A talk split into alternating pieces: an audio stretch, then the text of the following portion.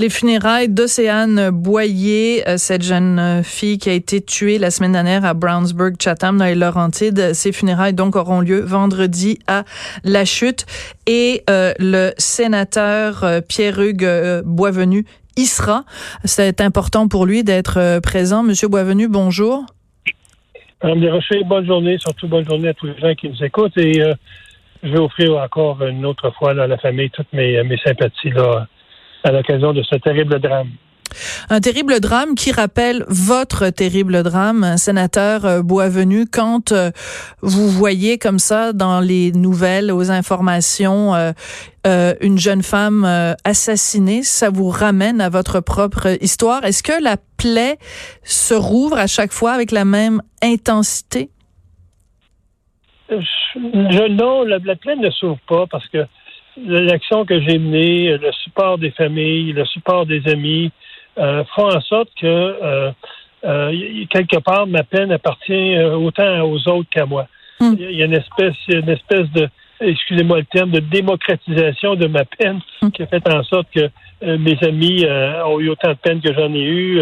les familles que je croise à chaque fois qu'arrive un événement de même, qui jamais auraient pensé que j'aurais été au service funéraire d'un de leurs proches mais c'est à partager quelque chose comme une mm. peine de même qu'on réussit à relativiser notre propre chagrin. Euh, je me souviens, tu me permets une, petite histoire, euh, Madame Labelle qui était, qui était avec moi à l'origine de l'association.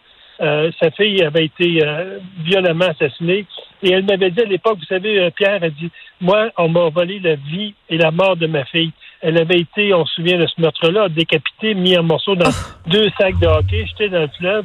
Et ils ont retrouvé comment, seulement qu'un sac dont la moitié du corps. Ah.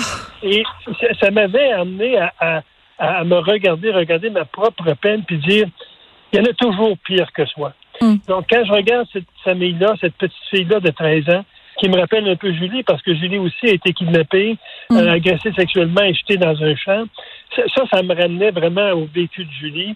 Et là, je me disais, je suis convaincu qu'elle avait la même question, la, mère et le père, la même question que j'ai eue par rapport à Julie. Est-ce qu'elle a souffert? Hmm.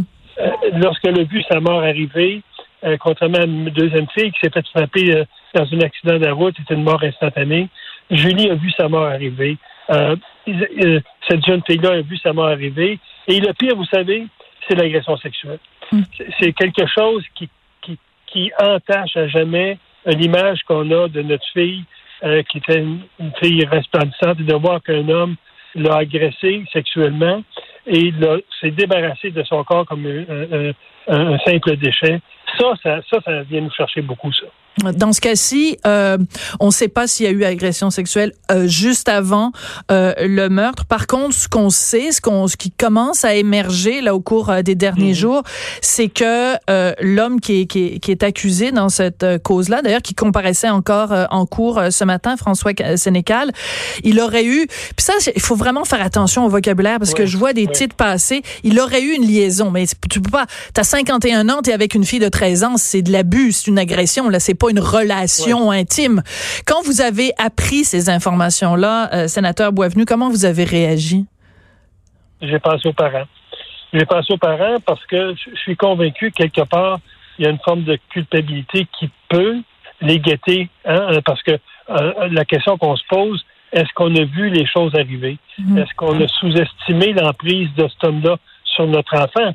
Et je suis convaincu, ce qui va les, les, les, les, les guetter, c'est de se nourrir de culpabilité. Et ça, ça faut rapidement ils, guérissent de ça parce que on peut pas traîner une culpabilité toute sa vie parce qu'ils vont, ils vont mourir avec avec leur enfant. L'assassin va assassiner les parents euh, émotivement, euh, moralement. Donc, je suis convaincu qu'aujourd'hui la mère et le père doivent dire comment ça qu'on n'a pas vu ça venir?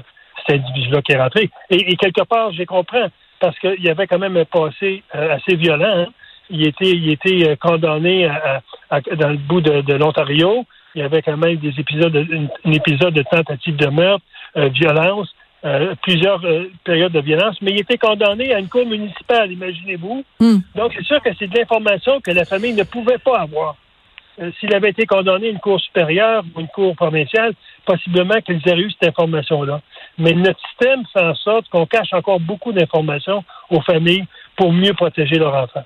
Mais en même temps, sénateur Boisvenu, euh, je pense tous les gens qui nous écoutent doivent être en train de se dire bon ben là si euh, j'ai euh, un ado quelqu'un dans, dans, ma famille qui euh, fréquente je sais pas moi un ami un entraîneur de hockey n'importe quoi on va pas commencer à demander euh, les antécédents judiciaires de chacune des personnes qui entrent en contact avec nos enfants on va devenir alors euh, une société complètement paranoïaque parce que tu les professeurs les amis les parents des amis quand nos enfants vont coucher quelque part. On peut pas vivre dans une société où on est constamment en train de soupçonner l'autre.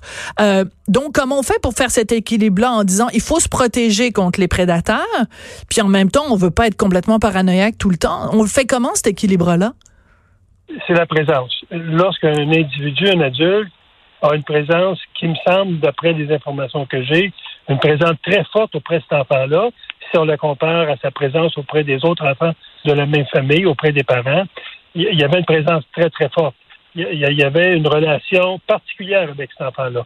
Et ça, je pense qu'au départ, comme parent, on doit se questionner, un homme de 51 ans, une petite fille de 13 ans, est-ce que cette, cette proximité-là peut cacher d'autres choses que strictement euh, euh, un lien affectif qui souvent veut dire les personnes âgées peuvent avoir, les personnes de ce âge-là peuvent avoir avec des enfants, surtout si on est voisins. Euh, donc, la question qu'il faut se poser, est-ce que l'intensité de la, de la relation affecte notre enfant, affecte son comportement, affecte le comportement de l'adulte? Je pense que ça, c'est des, c'est des signes avant-coureurs avant où il faut, il faut être vigilant. C'est la vigilance, tout simplement. Hum. Euh, Monsieur Boisvenu, euh, quand il y a eu une, cérémonie euh, en fin de semaine où il y a eu euh, les proches d'Océane sont allés là où elle est où elle a vécu ces dernières minutes, il y a eu un lâcher de, de ballon dans le ciel et la mère d'Océane s'est trouvée mal. elle s'est elle a manqué de s'évanouir. Il a fallu appeler bon les services ambulanciers et tout ça. Quand j'ai vu ça, j'ai pensé à vous je me disais, euh, c'est, quand, quand nous arrive euh, une douleur comme celle-là, euh, c'est le corps qui lâche? nous, on était dix jours à chercher le corps de, Julie et on a toujours un espoir qu'elle soit vivante.